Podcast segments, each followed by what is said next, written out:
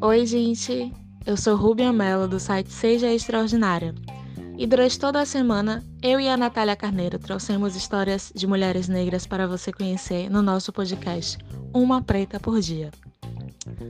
Hoje, dia 20 de novembro, dia da consciência negra, vou contar a história de Aila Oliveira, a filha de Rosival e Rosângela, mulher preta, estudante de letras com inglês na UFBA, formada em maquiagem e produção cultural pelo Teatro Escola Jorge Amado e produção audiovisual pela Associação Pracatum. Já deu para perceber que ela é dos corres, né? Apaixonada pelo universo das palavras, Aila usa a escrita para se expressar. Escrever realmente é uma cura, né? Lidar com a palavra, como, como lidar com a palavra pode não significar cura, né? Até mesmo quando dói. A relação, a sua relação com suas maiores luzes e sombras, com seus maiores potenciais. Potenciais esses muitas vezes nem mesmo ainda descobertos. Então, como não se aproximar, né? Como não se encantar, como não se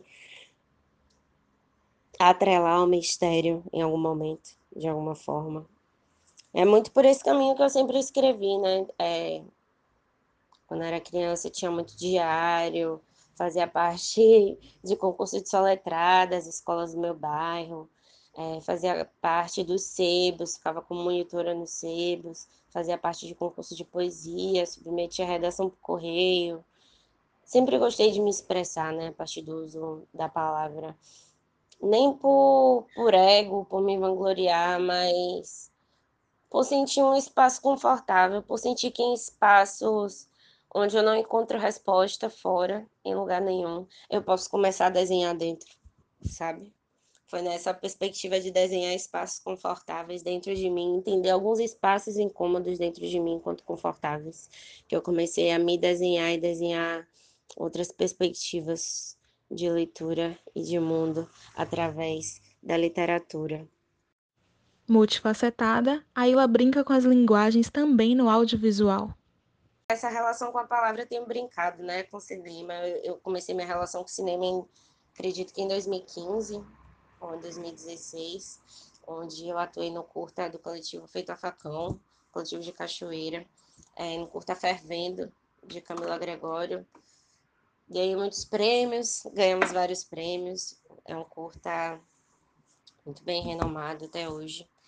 Quem não assistiu, sugiro assistir não vai se arrepender e as mensagens trabalhadas são muito bem afinadas. É, de lá para cá trabalhei em alguns outros filmes. Esse ano consegui botar na rua, vai agora sair até dia 20 de novembro. Meu primeiro documentário, documentário sobre a minha família. Agora, né, em meio à pandemia, resgatando um pouco da história deles, como foi chegar à capital, como é, né, fazer parte dessa família preta e tudo mais. Foi aprovado em um edital do SESC. A gente conseguiu fazer aí.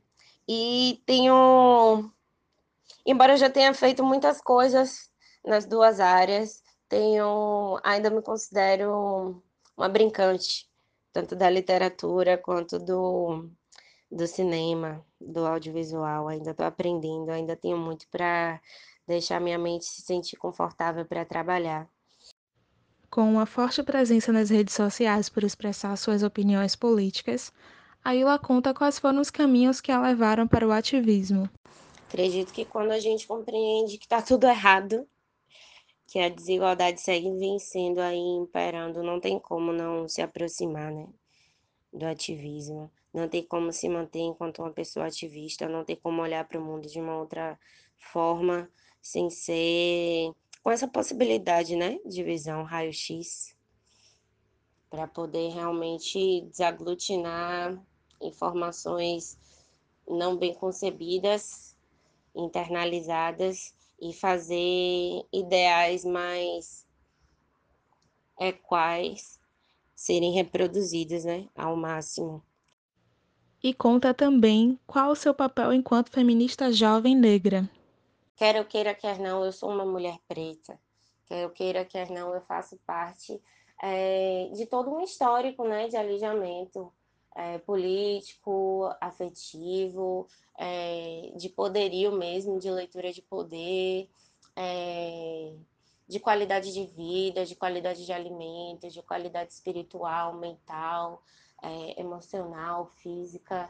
Então, quer eu queira, quer não, o, o, a minha forma de vida, o meu estar viva é manter uma política, né? É gritar e realmente bater de frente diante de uma política genocida, etnocida e que realmente tenta a todo tempo aniquilar, né? A minha história e a história dos meus. A Ilha é uma mulher muito família. Dá para perceber o carinho, respeito e admiração em sua fala. Minha família realmente representa tudo para mim, né? É, é, algo que eu tenho até refletido muito, assim, nesse ano de extrema turbulência, né? Não só para mim, mas para todos nós. Tenho me questionado muito sobre o que eu considero sucesso, o que nós propagamos também, né? De forma direta e indireta nas nossas ações, o que avalizamos ou não enquanto sucesso. É, e de como, na maior parte das vezes, os ideais é, ao redor dessa palavra, desse conceito, são ideais aprisionadores para caramba, né? E redutores realmente da experiência de vida. E quando eu olho para meu pai, quando eu olho para minha mãe, dois retirantes, né, do interior que vieram para a capital com essa premissa que famílias pretas conhecem muito bem é, esse êxodo em direção à capital para poder buscar uma vida melhor, né, uma vida mais digna, uma forma de ajudar a família que ficou no interior e tal. Minha mãe de, de Mutuípe, meu pai de Ibirataia, conheceram na capital, é, trabalhando em cargos né, de terceiro setor. Eu, e hoje eles com uma filha criada, uma filha na universidade, também é uma das concepções de sucesso possíveis, existem diversas outras, inclusive fora da universidade, mas tem uma casa própria na cidade grande, um paraíso, né, com quintal, nós temos nossas próprias frutas no quintal, plantas, chás, nossos bichos, nossos cães, isso não seria vencer na vida da forma mais promissora possível?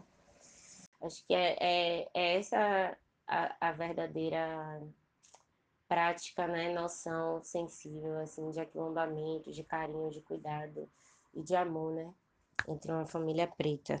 Hoje conhecemos a Ila Oliveira e a gente se despede do nosso podcast Uma Preta por Dia aqui no Spotify. Mas você pode acompanhar a gente no site www.sejaextraordinaria.com.br e também nas nossas redes sociais. Tchau! Foi um prazer estar aqui com vocês.